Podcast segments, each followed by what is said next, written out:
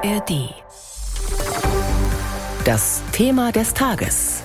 Ein Podcast von BR24. Mit Bianca Taube. Ich habe Nawalny getroffen hier in Berlin, als er in Deutschland sich von dem Vergiftungsanschlag zu erholen versucht hat und mit ihm auch geredet über den großen Mut, den es erfordert, wieder zurückzugehen in das Land und wahrscheinlich hat er diesen Mut jetzt bezahlt mit äh, seinem Leben.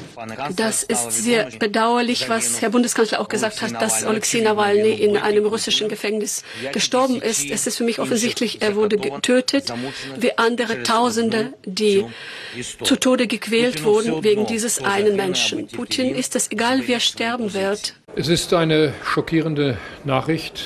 Wir mussten damit rechnen. Aber dass es nun ausgerechnet heute am ersten Tag der Münchner Sicherheitskonferenz als Nachricht kommt, hat ja auch eine gewisse Ironie. Das waren Unionsfraktionschef Merz, der ukrainische Präsident Zelensky und Bundeskanzler Scholz. Sie hatten da gerade erfahren, dass der Kreml-Kritiker Alexei Nawalny gestorben ist. Auch EU-Ratspräsident Michel äußerte sich. Er macht den russischen Präsidenten Putin für den Tod Nawalnys verantwortlich. Ebenso hat das US-Außenminister Blinken getan. Wer war Nawalny, dessen Tod so viele im Westen bewegt? Björn Blaschke mit einem Nachruf. Und er beginnt mit dem Anschlag auf Nawalny im Jahr 2020. Während eines Fluges von Tomsk nach Moskau wurde ihm übel und er verlor das Bewusstsein, weshalb das Flugzeug notlandete. Zwei Tage lang wurde Nawalny in einem russischen Krankenhaus behandelt, bevor er auf Bestreben seiner Familie nach Deutschland in die Berliner Charité verlegt wurde. Dort wurde eine Vergiftung mit dem Nervenkampfstoff Novichok festgestellt. Deshalb und aufgrund weiterer Enthüllungen wird der russische Inlandsgeheimdienst verdächtigt, den Anschlag verübt zu haben. Nawalny meldete sich auch aus Berlin. Hallo, hier ist Nawalny. Ich lese die Nachrichten über mich, die aus Moskau kommen, und ich bin äußerst überrascht, wie Putin wieder mit den Beinen aufstampft und verlangt, alles zu tun, damit ich nicht heimkehre. Nawalny gab dem Druck aus Moskau nicht nach. Nach mehr als einem Monat verließ er die Charité und kehrte im Januar 2021 nach Moskau zurück. Bei seiner Landung wurde er festgenommen und war seitdem in Haft. Politisch aktiv wurde Nawalny in den 90er Jahren.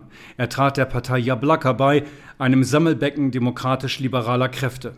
Nachdem die Partei bei den Parlamentswahlen 2007 nur wenige Stimmen erhalten und dadurch ihre letzten Abgeordneten verloren hatte, übte Nawalny öffentlich Kritik am Gründer und Vorsitzenden der Partei.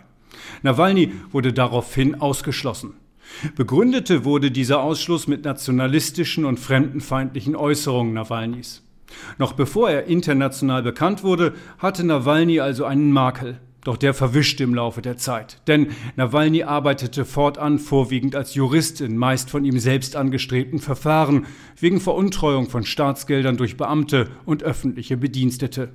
Einer breiten Öffentlichkeit wurde er durch Dokumentationen auf YouTube bekannt. In einem untersuchte er die Geschäftsinteressen der Familie eines Generalstaatsanwalts. Dann veröffentlichte er Recherchen, die angeblich darlegten, wie der damalige Ministerpräsident Dmitri Medvedev ein Datschengrundstück gekauft und saniert habe, wofür rund 400 Millionen Euro aus einem Erdgasgeschäft abgezweigt worden seien. Noch im selben Jahr, im Dezember 2016, verkündete Nawalny seine Kandidatur für die Präsidentschaftswahl 2018. Aber die Zentrale Wahlkommission schloss ihn als Kandidat für die Präsidentenwahl aus. Als Grund wurde seine Verurteilung in einem Strafverfahren angegeben. Und dann saß Nawalny also zuletzt in einem Straflager, weggesperrt für mindestens 19 Jahre. Seine Haftbedingungen am Polarkreis müssen fürchterlich gewesen sein. Der Westen macht Kremlchef Putin für all das verantwortlich. Darüber hat meine Kollegin Stefanie Meyer-Negle mit der langjährigen Moskau-Korrespondentin Christina Nagel gesprochen. Frau Nagel, Nawalnys deutscher Anwalt hat sich von der Todesnachricht überrascht gezeigt. Noch gestern habe Nawalny bei einer Videoschalte fit und stark gewirkt. Könnte sein Tod ein gezielter Anschlag gewesen sein? Das ist ganz schwer zu beantworten im Moment, weil wir sehr wenige Informationen haben und ich rechne auch ehrlich gesagt nicht damit, dass wir viel mehr Informationen bekommen werden. Das heißt, wir wissen im Prinzip nur das, was die Gefängnisleitung bzw. die Gefängnisbehörde mitgeteilt hat, dass er bei einem Spaziergang, ich nehme mal ein, dass das einen Hofgang meinen soll, zusammengebrochen sei und dass man dann versucht habe, ihn zu reanimieren, das aber misslungen sei. Es heißt dann, er sei im Krankenhaus eben verstorben. Aber der Zeitpunkt Schwerpunkt lässt ja aufhorchen. Nawalny und damit Putin bestimmen die Schlagzeilen am ersten Tag der Sicherheitskonferenz. Ist das der lange Arm Putins, der bis München reicht? Ich glaube nicht, aber trotz allem bestimmt er jetzt doch wieder wie so ein Elefant, der im Raum steht, äh, sicherlich die Tagesordnung, weil viel über äh, Nawalny auch geredet wird. Ich könnte mir durchaus vorstellen, dass es gar nicht so sehr im Interesse ist, dass ausgerechnet dieses Thema da jetzt eine Rolle spielt, sondern dass man vielleicht andere Themen sehr viel weiter vorne gesehen hätte. Der Kreml setzt ja gerade sehr darauf, dass man den Eindruck erweckt, man sei jetzt gerade, was die Ukraine angeht, in der Vorderhand. Und die andere Seite werde müde und man komme mit den Waffenlieferungen nicht nach und so. Das ist, glaube ich, etwas, was äh, man sehr gerne gesehen hätte, wenn das Thema auf der Sicherheitskonferenz gewesen wäre. Dass das jetzt möglicherweise ein Nawalny noch einmal ist, kann ich mir nicht vorstellen, dass das so wirklich gutiert wird. Warum hatte das Regime eigentlich so viel Angst vor Nawalny? Er ist ja noch in der Haft drangsaliert worden.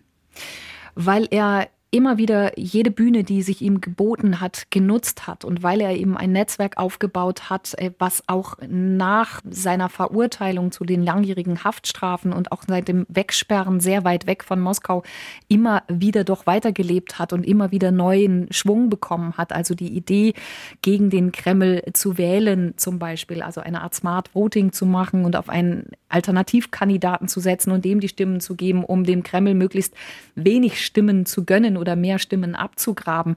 Das alles beruht letztlich auf Nawalny, der jeden Auftritt vor einem Gericht eben genutzt hat, selbst wenn er nur per Video zugeschaltet war und er wusste, da sitzen vielleicht noch drei, vier Journalisten, hat er seine Botschaften verteilt und hat da immer wieder seinen Anhängern und Unterstützern Mut gemacht und hat gesagt, gebt nicht auf, ich lasse mich nicht brechen, ihr solltet das auch nicht tun, geht weiter auf die Straße, wehrt euch gegen den Krieg gegen die Ukraine, wehrt euch gegen dieses System, gegen die Repressionen. Und das ist etwas, das ist zwar nur in bestimmten Medien immer gespielt worden, aber bei seinen Anhängern ist es trotzdem ja immer noch angekommen. Stichwort Wahlen. Im März will sich Kreml-Chef Putin als Präsident wiederwählen lassen. Kann man sagen, dass nun auch der letzte Rest Opposition gestorben ist? Ich glaube, es gibt immer noch Opposition im Land. Äh, sie verliert jetzt einen Kopf, der sehr umstritten war, was die politische Haltung angeht, der aber durchaus eben in der Lage war, Menschen zu mobilisieren und eben so ein breites Netzwerk zu bespielen. Das wird sicherlich viele jetzt noch mal beschäftigen und vielen noch mal einen Dämpfer versetzen. Trotzdem habe ich viele Leute erlebt, die immer noch sehr kritisch eingestellt sind und die jede Gelegenheit nutzen, die sich ihnen bietet. Und das sind allerdings nicht viele, aber trotzdem versuchen, Opposition zu machen und ähm, sich da auch zu positionieren. Und ich glaube, die werden sich das nicht nehmen lassen. Und für die wird es sicherlich noch mal ein Beispiel jetzt dafür sein, dass man eben doch auch viel riskieren muss, wenn man etwas ändern will. Und dafür steht jetzt einfach Alexei Nawalny. Das waren Einschätzungen von unserer langjährigen Moskau-Korrespondentin Christina Nagel zum Tod des Kreml-Kritikers Nawalny in unserem BR24-Thema des Tages. Wie sammelt man eigentlich Beweise gegen Putin im Krieg? Warum gibt es 30 Jahre nach dem Oslo-Abkommen keinen Frieden im Nahen Osten? Und wieso ist Deutschland ein Geldwäscheparadies für die italienische Mafia? Die Antworten darauf und noch mehr spannende Recherchen hört ihr bei 11KM, der Tagesschau-Podcast. Ein Thema in aller Tiefe.